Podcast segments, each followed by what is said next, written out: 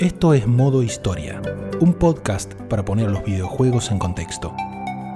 Hablaremos del pasado sin nostalgia, de la actualidad sin noticias y tomaremos a los videojuegos como parte del mundo real.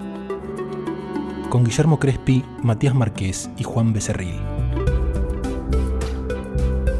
Episodio número 3. Los de afuera, parte 2. Una consulta que la verdad que medio desconozco. Principios de los 80, cuando estaba pasando esto, que empresas de otras áreas se ponían a desarrollar consolas y había una exagerada cantidad de consolas, ¿sabemos si en ese momento estaba instalado el concepto de negocio de desarrollador de videojuegos? Es completamente entendible pensar que Mattel considere una consola como un juego, un juguete, no como un medio para vender o utilizar un software que genera un tercero. Simplemente esta consola es un juguete, comprarla en Navidad, vas a tener tres juegos. ¿Cómo estaba en ese momento la industria parada desde el punto de vista del desarrollador de software? Ya existían grandes empresas. Sí, la, la idea de software como algo comercial en la informática lleva bastante tiempo, o sea, quiero decir, les toma bastante tiempo porque tenés un montón de cuestiones de la cultura hacker y de abierta. Hacker por una cuestión de la época, ¿no? Que se usaba, no era el que se infiltraba, sino el que conseguía un logro técnico interesante. Entonces, hasta mitad de los 70, para poner una cosa muy, pero muy básica, la mayoría de los que desarrollaba software, por ejemplo, para empezar por el lado de informática, no se imaginaba vendiéndolo. El software era lo que te venía gratis con el hardware. IBM, que es sinónimo de informática desde principios del siglo XX, un poquito después, te vendía la máquina, te ponía el operador, te daba el software, todo lo hacían ellos. Una de las causas grosas, de nuevo, esto es algo importantísimo, así que por un lado, lo quiero dejar para más adelante, y por el otro estas cosas no se entenderían. Una de las causas importantes de, de esta saturación de mercado viene por la separación de Activision de Atari, que eran cuatro empleados de Atari arman su propio estudio y se convierten en el primer third party o tercero que desarrolla software para un hardware que ellos no hicieron. Cuando Atari no los puede frenar legalmente, entonces se meten un montón a hacer software. En muy poco tiempo se instaló bastante esta cuestión. Algunos de los que yo estoy mencionando, por ejemplo, Parker Brothers no hizo hardware. Hicieron juegos. Hicieron un equipo de desarrollo cuando digo equipo, estamos hablando de una época donde la mayoría de los juegos los hacía una sola persona. Sí, un equipo eran cinco tipos, haciendo cinco juegos. Sí, uno cada uno. una persona en general. Hemos nombrado más de una vez el juego de T, una sola persona. La parte de programación seguía siendo más importante, la parte de diseño venía atado todo eso, y la parte gráfica era muy primitiva y la parte sonora casi inexistente.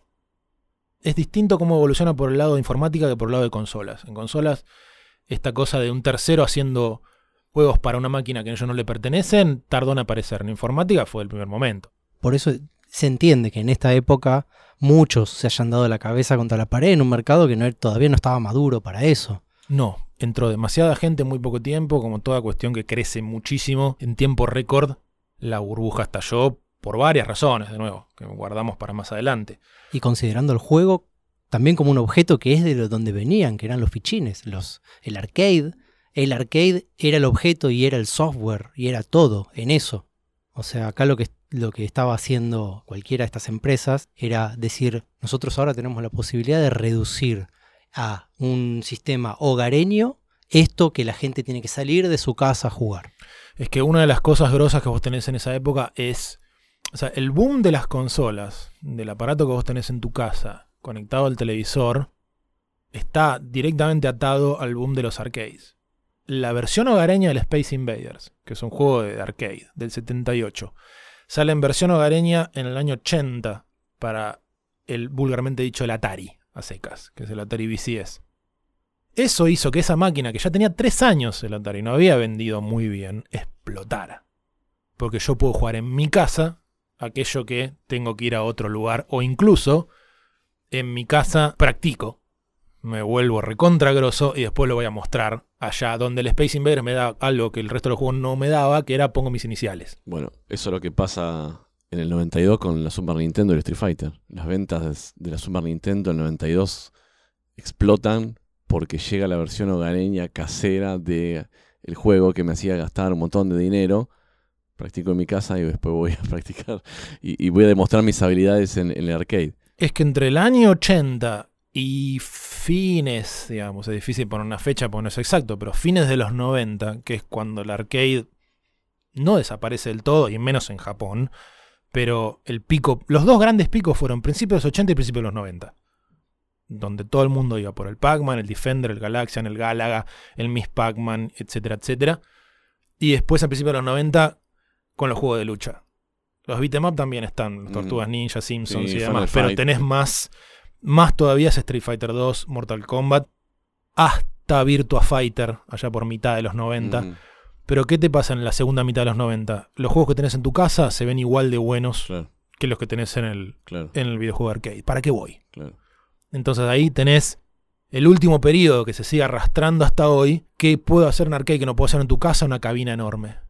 Siempre buscando las experiencias que vos no puedes replicar en tu casa. Pero hay una línea recontra directa donde, como vos bien decís, al principio de los 90, determinamos fuertemente la capacidad de una consola según cuánto se acercaba a la versión de arcade. Claro, claro, claro, claro. ¿Cuál es la mejor versión del Mortal Kombat? Claro. Tal o cual o lo que sea. Y O venía- pasaba con el, el NBA Jam, o pasaba con, con el Street Fighter. O... La, la idea siempre es qué consola competía por mayor calidad, cuál se acercaba más al arcade. Pero que me parece que en los 80 no pasaba eso, porque en los 80 me parece que uno ve las.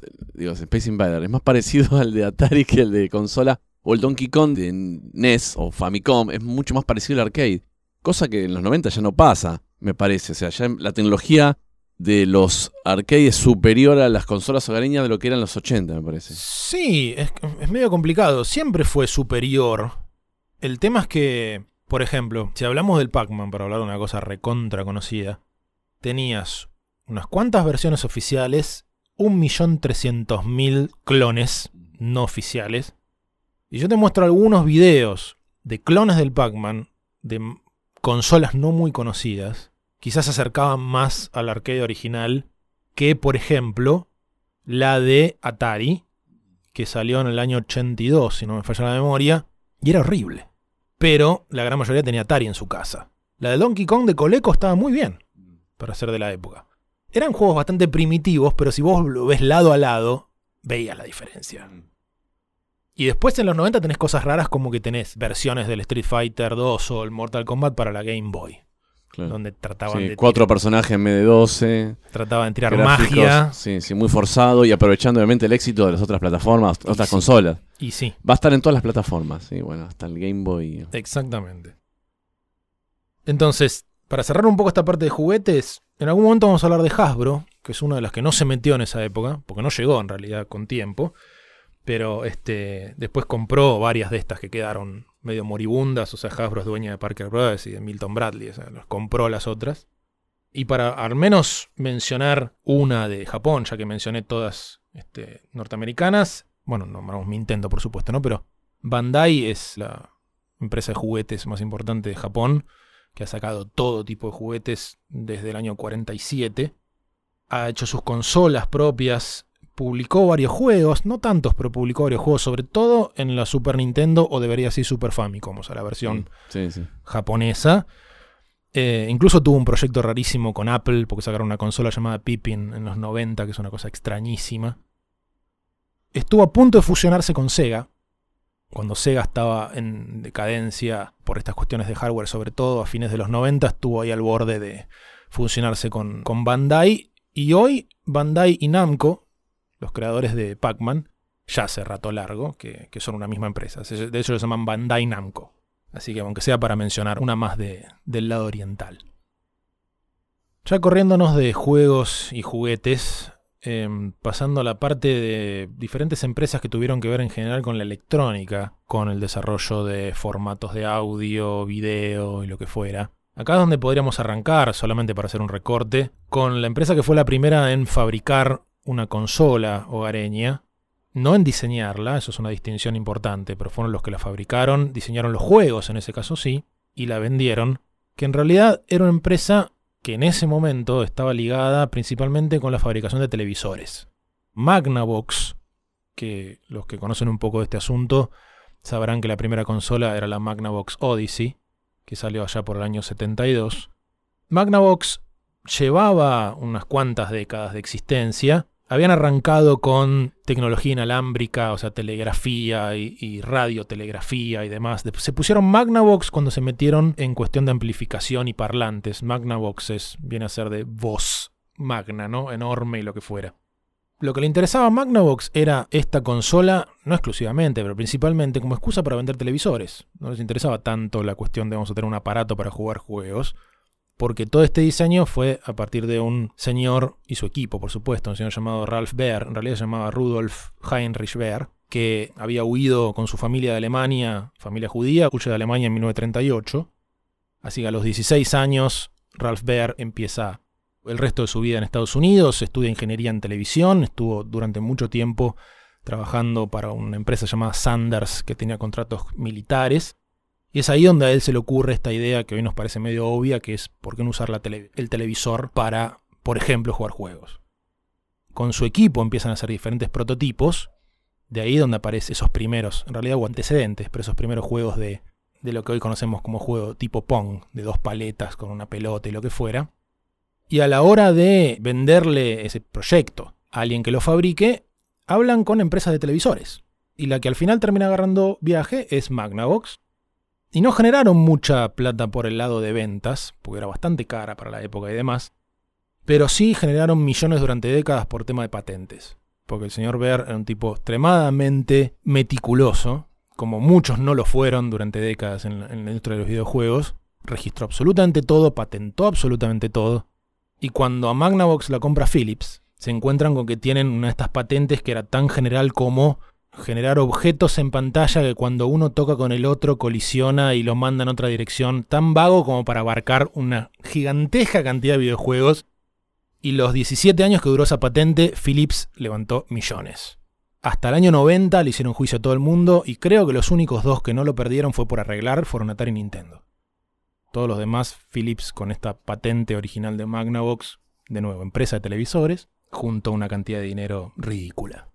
Una cosa interesante para, a, medida que vamos viendo empresas de los años 60, los años 70, que salen de su industria y se interesan y están dispuestos a invertir dinero, tiempo, recursos en empezar a hacer juegos, juguetes y videojuegos, tal vez tratar de entender, eh, vos Matías, el, qué estaba pasando después de la Segunda Guerra Mundial hasta el principios de los 70 Después de la Segunda Guerra Mundial lo que hay, en primer lugar, obviamente un aumento demográfico, ¿no? Una movilidad social ascendente cada vez mayor. La década del 60, para muchos historiadores y sociólogos, es la, década del, nacimiento de la clase media, lo que va a permitir que muchas familias, mucha gente consuman diferentes, hay nuevas formas de consumo. Empieza tal vez también a aparecer la, en la publicidad la idea de eh, la familia perfecta del suburbio que tiene que ver con la televisión, los chicos en la tele, el hombre yendo a trabajar, el regalo de Navidad. Ese concepto en realidad es un poco anterior.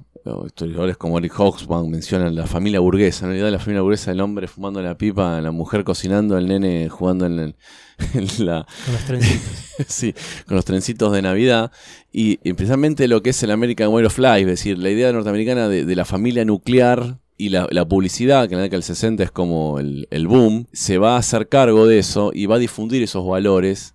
Y esto que comentábamos un poco también, o la idea de los videojuegos están pensados para salir en época navideña, se venden en diciembre y después, bueno, vemos qué hacemos con esas regalías la máquina publicitaria este, conoce eso. Obviamente la década del 60 es la, década de la televisión. Creo que habrá momento para hablar de esto. Es decir, la relación videojuego y publicidad, cómo los videojuegos, se presentan en medio de comunicación, en radio, en televisión, y cómo hay una apropiación de esos valores de la familia norteamericana, familia occidental, mejor dicho, en los videojuegos. ¿sí? Es decir, pasa a ser no solo un objeto de consumo, sino parte de la vida y de la tradición de... De la vida deseable. del objetivo, claro. El aspiracional. El aspiracional, el objetivo es ascender socialmente, eh, lo que se conoce como la idea del progreso económico de la sociedad burguesa, ¿no?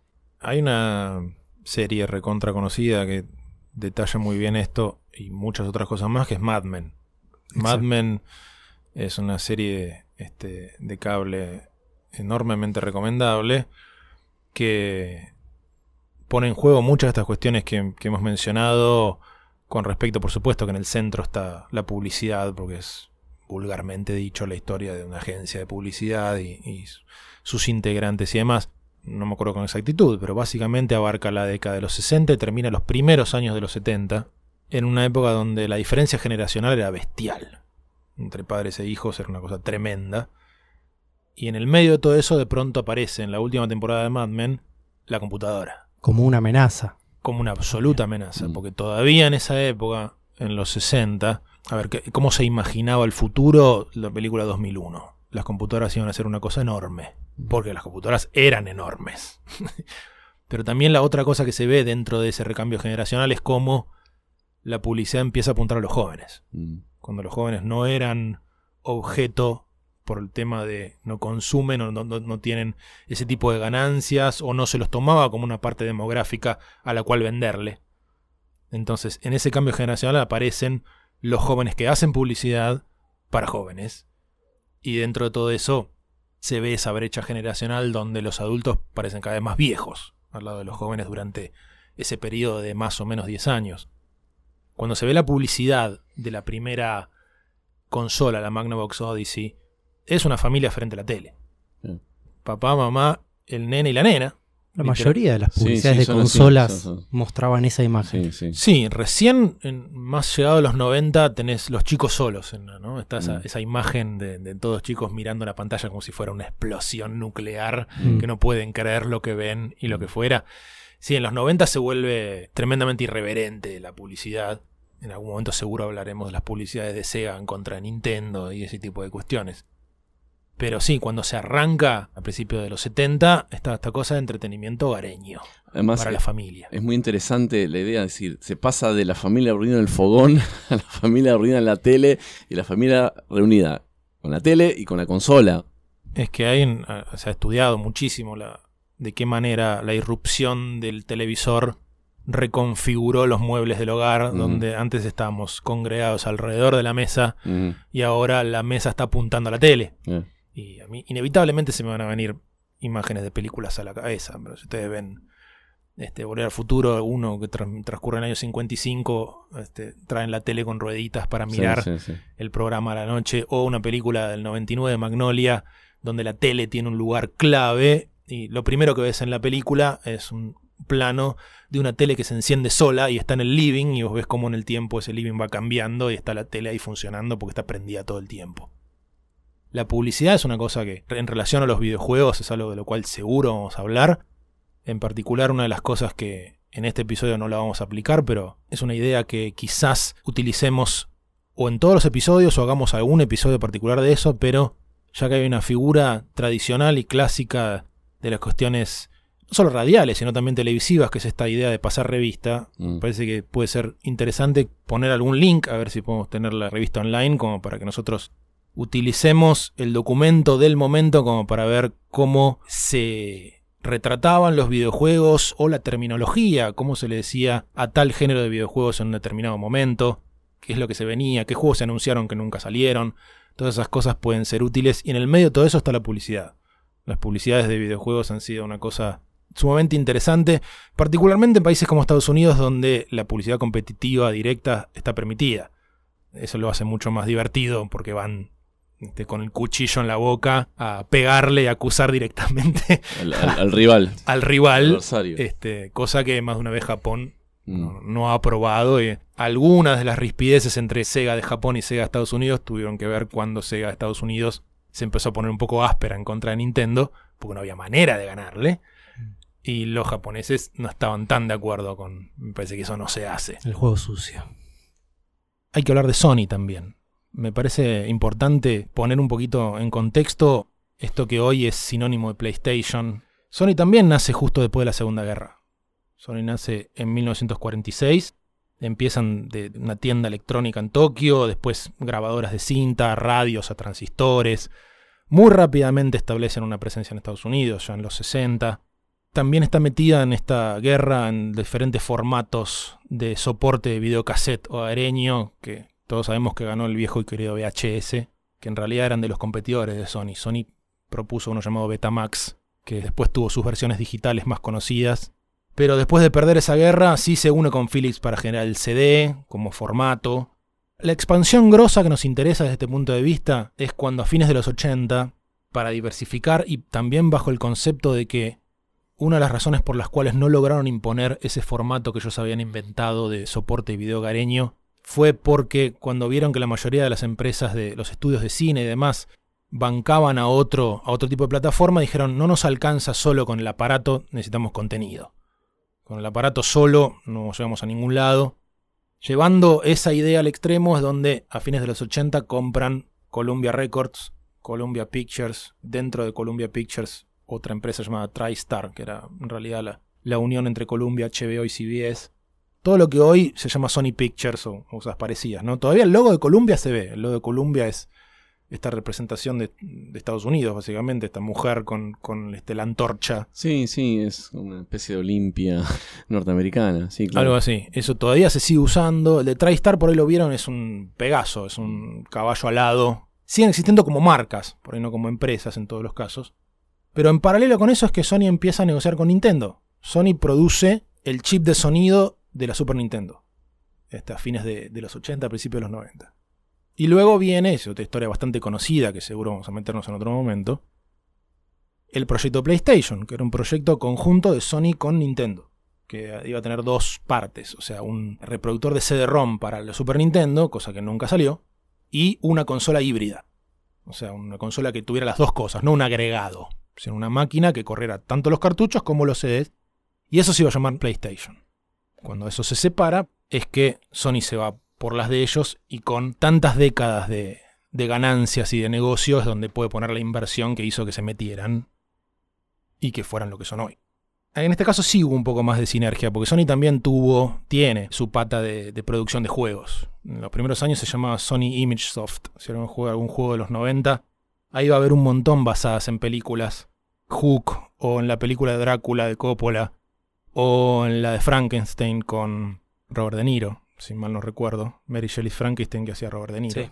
O Cliffhanger, que creo que era. Eh, Stallone. ¿Cómo se llamaba? Riesgo Total. Stallone. Con Stallone Sí. colgando de- Sí, del sí. precipicio. Hermoso. O El último gran héroe. Todas esas- todos esos juegos son de Sony Imagesoft, que era la dueña de Columbia y TriStar, que era la que producía estos juegos. Así que la sinergia que no vimos al principio de los 80, en los 90 sí.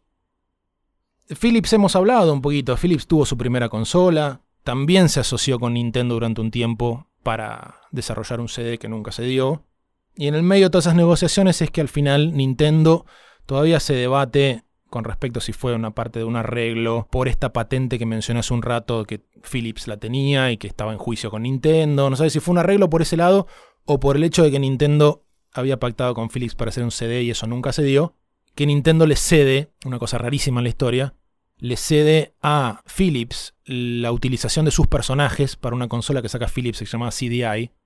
Entonces tenés juegos de Zelda y juegos de Mario en esa consola, no hechos por Nintendo, que son extrañísimos, pero que aparecieron ahí como una anomalía por un arreglo que hizo Nintendo que normalmente no larga nada de lo que hacen ellos. Recuerdo año 92, es que era esto, revista Club Nintendo diciendo el proyecto que está involucrado Nintendo con, con Sony es fundamental porque está metido Philip, que es el creador del CD. Bueno, Sony, Sony Es, es el caballito de batalla, va a decir, bueno, va a sonar una consola, va a tener que ser buena porque Philips es el que inventó el CD y no hay chance de que salga mal. totalmente. Nos va a dar la patente. Es muy gracioso. Nintendo con sus propias revistas eh, Claro. era una cosa extraña, no le largaba el material audiovisual. Nintendo Power y bueno, la famosa Club Nintendo que todos hemos leído de niño. En realidad, Sony y Philips habían desarrollado el CD juntos. El CD es del año 82, no se populariza Mm. hasta fines de los 80. Lo que sí después salen es que empiezan a, por su lado, Philips o RCA, otra empresa electrónica muy antigua, empiezan a hacer sus propios estándares de formatos para cómo grabar datos en un CD.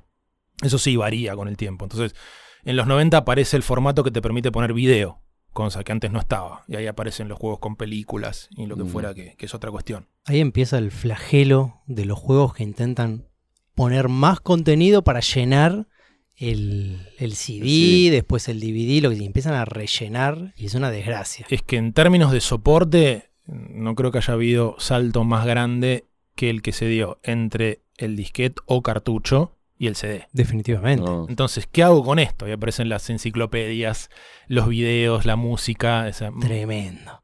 contenido 100, interactividad 0. El FIFA 96 eran, de CD, eran 53 disques, 3 y medio. Fallaba uno. Tenía que... Y que después con el tiempo empezás con los 5 o 6 CDs. Empezás con los 7 CDs del Fantasmagoria. Fantasmagoria. o- Fantasmagoria. No tenemos ese problema ya el soporte físico. Bueno, tenés el disco rígido, por supuesto, para que En tiene su límite, pero Es al revés hoy día. Tratan de streamlinearlo. O sea, hacer, streamlinearlo. sí, hacer el juego lo más liviano posible. En realidad tratan de sacarle peso. Se porque supone. las plataformas digitales tienen que. Salvo cuando sale, si es un juego grande, el parche del primer día con todo lo que salió mal. Bueno, también. Fue bastante rápido, decís vos. Y después viene la actualización. Pe- Pero con el juego que me encontré al final no es el mismo que el, con el que lo compré hace un año. O sea, no, no entiendo. Bueno, La posmodernidad de los juegos. ahí está. Vamos a incluir un par de grupos más de, de otros negocios. Las discográficas, por ejemplo. Hace un rato mencioné RCA. RCA tuvo una consola también a fines de los 70 que pasó sin pena ni gloria. Más interesante es, por ejemplo, Virgin. Virgin Records, un sello discográfico británico que tuvo, sé, por dar ejemplos, tuvo bandas tan disímiles como Genesis o los Sex Pistols. Enemigos entre sí prácticamente. Más los del lado de los Sex Pistols que para los viejos, ya que eran la gente de Genesis en ese momento, ¿no? Pero algo que ha desaparecido bastante eran las megatiendas de Virgin, que era como la disquería más grande que podías tener en el mundo, además de otros productos y demás. Pero ellos se meten en videojuegos bastante temprano, se meten allá por el 83, cuando la cosa está decayendo. Y hay muchos juegos muy conocidos que, que desarrollan o que publican, eh, volviendo a esa distinción que mencionamos anteriormente, en principio de los 90. O sea, los juegos de estrategia de Duna, por ejemplo, son este, publicados por, por Virgin. Dentro de, estos, de esta línea que hablamos de juegos más cercanos a las películas, hay uno llamado The Seventh Guest, por Sí. ejemplo. Eso también fue publicado por Virgin en esa época. Desarrollaron juegos de plataformas para consolas como el Cool Spot, el puntito la- del- Seven Up. Sí, sí, de, la- de 7-Up. Sí, De el la punto- 7-Up. El punto de la 7-Up. Sí, espectacular. espectacular. El conce- como concepto. Vamos a ver el punto del, lo- del, del- el punto del logo. La, la marca caminando. Pero era cool. Maneje su marca. Ah, bueno. Estaba bien, era cool de verdad. Tenía, Empezaba surfeando, tenía Sí, anteojos sí. negros y cosas por el estilo. Pues desapareció porque lo llamaron de su planeta. Su planeta lo necesitó.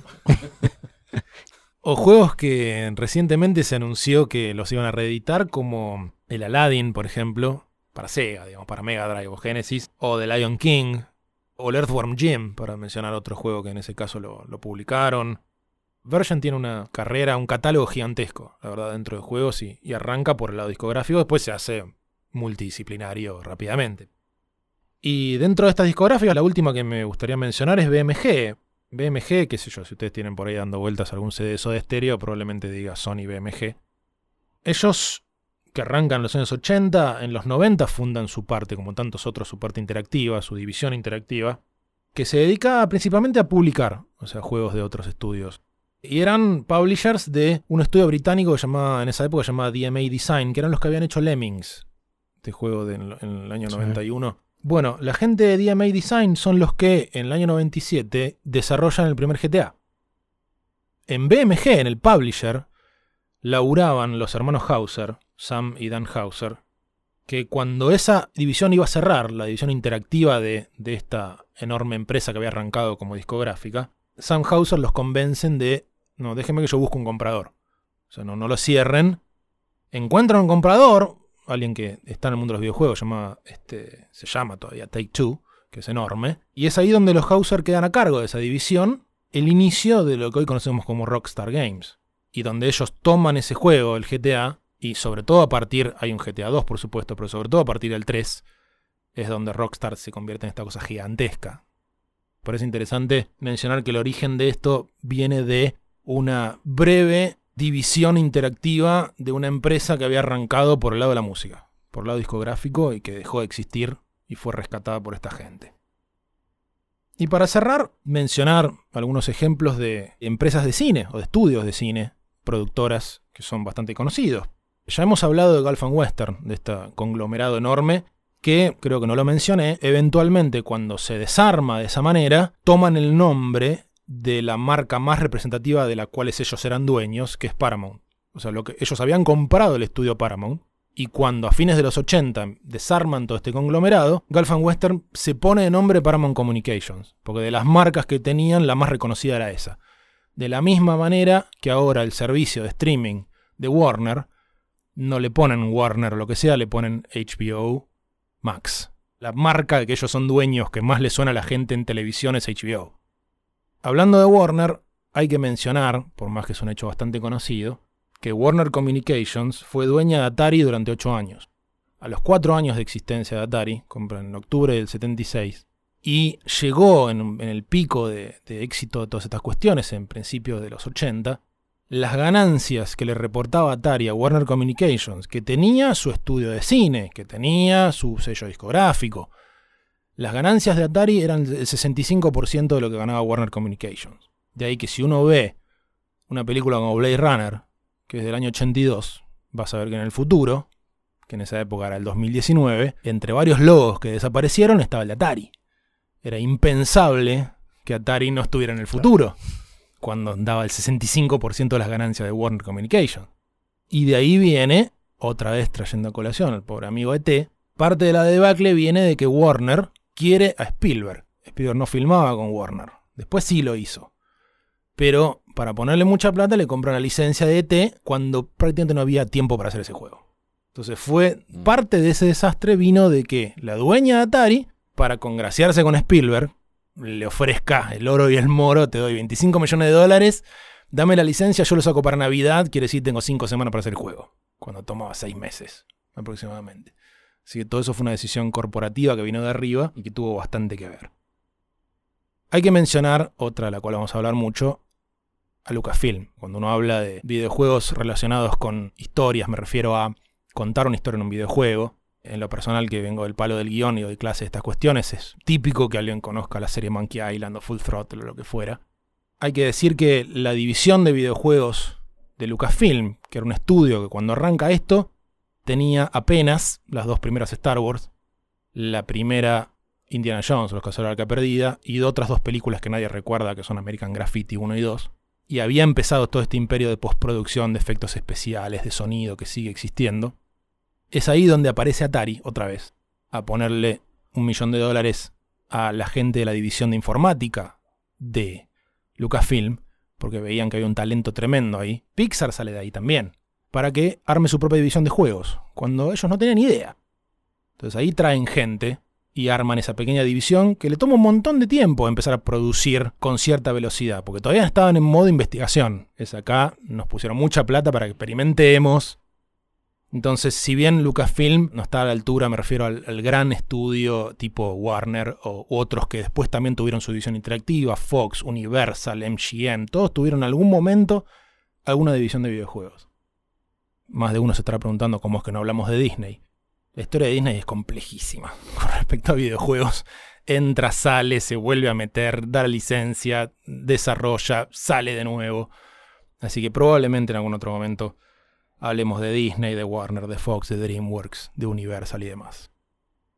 Pero ojalá esta masiva cantidad de datos sirva para sacar en limpio no tanto años o nombres propios o lo que fuera, sino que los videojuegos han estado prácticamente desde el comienzo conectados con otras empresas, con otros estudios, con otras disciplinas, con otros negocios, con gente que viene de otros palos, con diferente nivel de éxito con diferente nivel de supervivencia, de permanencia, con diferente impacto, pero que va mucho más allá de los que nacieron directamente en este mundo y que hoy la cosa, como siempre, está mucho más conectada, globalizada. Hemos hablado las primeras décadas, por supuesto. Nuestra idea es seguir por este mismo camino, conectando los videojuegos con gente que viene de otros palos, porque las conexiones empezaron hace rato y van a seguir existiendo. Esto ha sido Modo Historia, un podcast acerca de la historia de los videojuegos.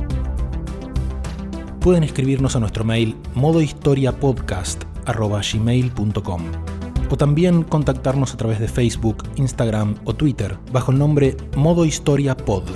Modo Historia POD todo junto. Esperamos sus comentarios y sugerencias de temas para próximos episodios. Este episodio ha sido grabado en los estudios de Radio Emergente elemergente.com.ar.